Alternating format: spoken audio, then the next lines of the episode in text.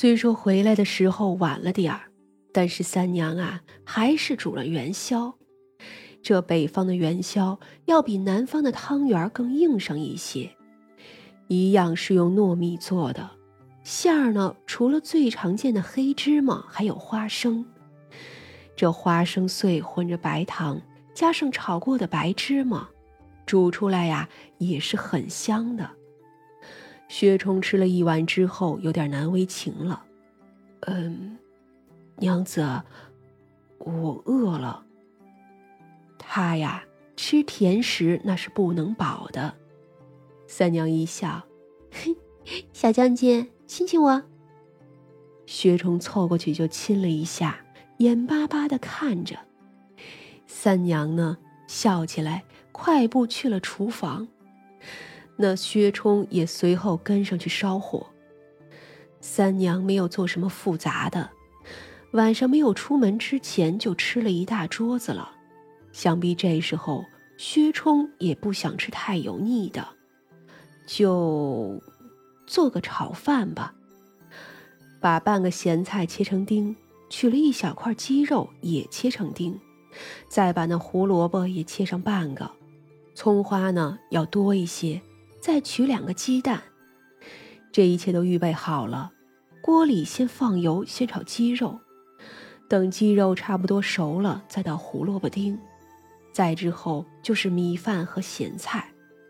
这米饭是中午的，正好炒。鸡蛋呢是在另一个小锅子里炒的。等炒的差不多了，就用铲子戳碎一些，挖过来倒进去一起炒。再加食盐，加一点点酱油，好生的翻炒入味。出锅之前再把葱花倒进去，翻炒均匀就可以了。三娘既然做了，当然不会只做薛冲一个人的。不多时，长生和张大也吃了起来。这黄猫出去溜达了一圈，也是要吃的，他可不记得之前自己跑出去的事了。当然，黄猫吃的那是汤圆儿。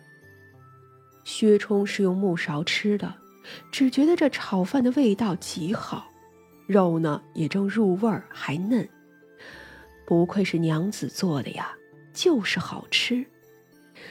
米饭一粒一粒都是香的，他呀就从来没有吃过这样香的米饭。吃饱喝足，薛冲就开始缠着三娘了。三娘好笑不已，索性就将他带去了海天深处，伸手点亮了几盏灯。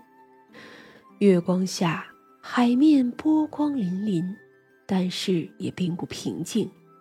海面下有无数的动物们正在为了生存争斗，就算是夜里也是一样的。那山林间也有奔跑的动物。三娘牵着他的手，坐在宫殿最大的露台上，正对着海面。一轮月色明亮，哎，这里竟然也是圆月呀！自然是啊，上回去对月台不也是吗？嗯嗯，我忽然想到一个问题，说是天上一日，地下一年，这是不是也是假的？当然是假的，这个呀都是故事书杜撰的，说什么仙人下一盘棋，人家就过了多少年之类的话。其实你也想想，你们凡间说灶君每年小年要回天上述职，要是按照天上一天，地下一年的说法来看，他呀岂不是天天都要回宫述职了？薛冲嘴角一抽，呃，好吧。三娘笑了起来。小将军以前可是粘人的很，如今竟跟我讨论这些。薛冲眼睛一亮，整个人如离弦之箭就扑了上去。良辰美景，讨论这些干什么呀？就该把娘子吃了。于是。好一夜风情啊！第二天回到了无畏馆的时候，薛冲就先去巡逻了。三娘呢，睡了一觉起来，前头大堂的人也就多了起来。他过去招呼了几下，就听那些读书人说起去鬼宅的那几个人，今儿个呀都病了，还病得厉害呢。有的读书人说什么啊，子不语怪力乱神，也有人说必是冲撞了什么。反正啊，那是争执不下。倒是有个岁数不大的年轻人说：“各位年兄年弟，不管是什么，都是一起来的。”请个郎中来看看吧。虽说距离下场还有一个多月，可也是时间紧迫。这时候不能好生温习功课，总是不好的吧？众人虽然心里不一定在意，但是也都答应了。随后啊，这群读书人就开始讲述昨晚的见闻，说着天子如何如何，太后如何如何。就连那御前的席面都能说出个一二三来，说的呀，好似跟那亲眼所见似的。就算是与民同乐，那四周也全是侍卫和禁军，怎么能叫百姓接触到呢？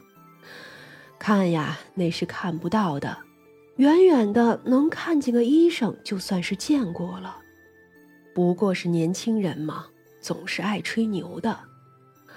到了夜里的时候，三娘就看见了几个生魂，薛冲也是看见了，正在无味馆的门口游荡，有点吓人。不过薛冲是分不清生魂死魂的，只以为都是鬼魂。三娘皱眉：“这几个读书人是冲撞什么了？”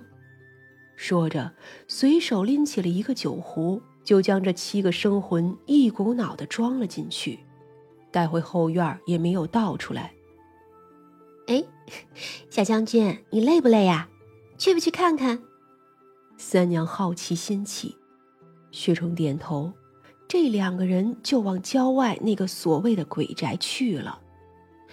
说是鬼宅，但是并没有什么阴气，倒是后院一棵树引起了三娘的注意。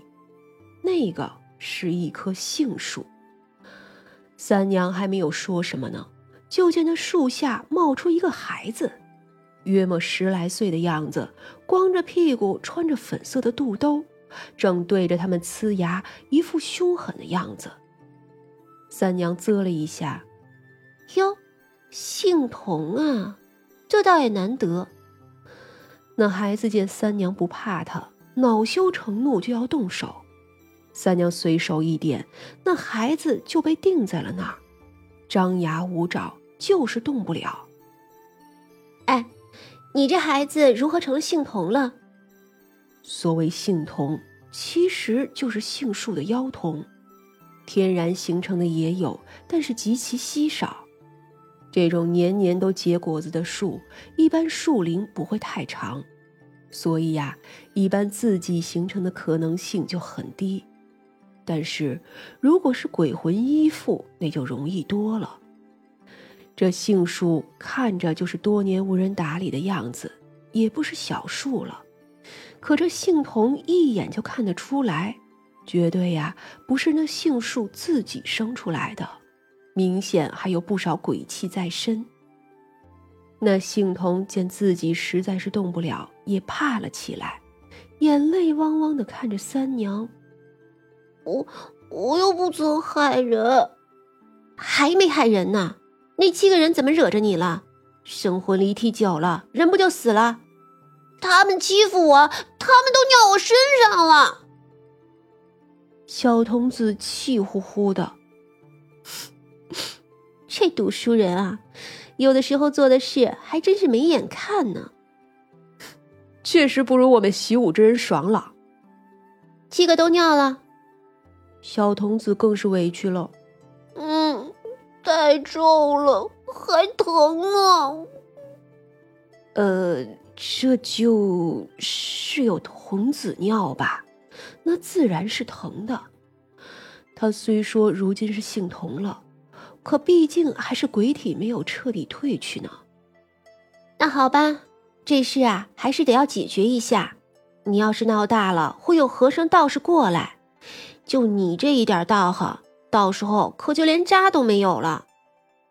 这话也不是吓唬他。